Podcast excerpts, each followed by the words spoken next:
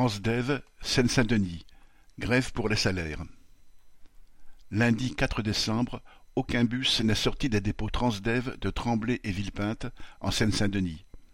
Les grévistes protestent contre l'insuffisance des salaires et les conditions de travail qui ne cessent de se détériorer.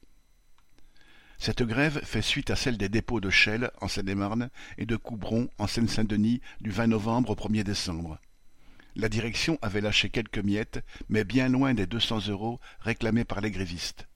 Les salaires nets plafonnent à mille huit cents euros par mois, primes comprises, et les 2,2% d'augmentation pour 2023 ne permettent pas de faire face à l'inflation.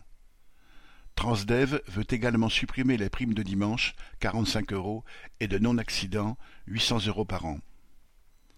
Les grévistes sont partis guillemets, en illimité pour de véritables augmentations de salaire et l'intégration des primes dans les salaires de base.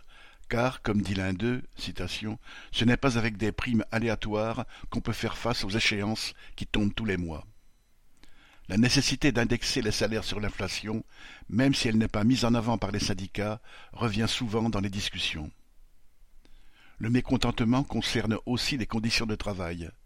Pour maintenir ses profits, Transdev fait des économies de matériel. Des bus ont 800 000 km au compteur et les conducteurs font face à des pannes à répétition. Certains n'ont pas de chauffage ou ont des portes qui ne ferment pas. Les pneumatiques sont usées. Des témoignages évoquent des roues qui sont parties et des pare-brises tombées. Quant au confort des conducteurs, la direction s'en moque. Les sièges sont tellement obsolètes que souvent on ne peut plus les régler. Certains terminus n'ont même pas de toilettes.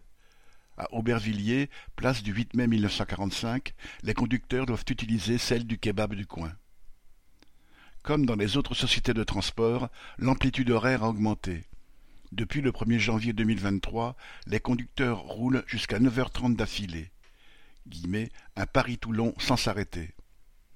Transdev est un trust franco-allemand qui emploie 83 000 salariés à travers le monde et dont 66% des capitaux sont détenus par la Caisse des dépôts. Comme son concurrent RATP, il fonctionne donc essentiellement avec de l'argent public. Il est clair que cela ne protège en rien les travailleurs et que l'ouverture à la concurrence n'est qu'un prétexte pour les diviser et démolir les conditions de travail de tous. Qu'ils soient salariés de Transdev, RATP ou Keolis, c'est en s'unissant que les travailleurs inverseront le rapport de force. Correspondant Hello.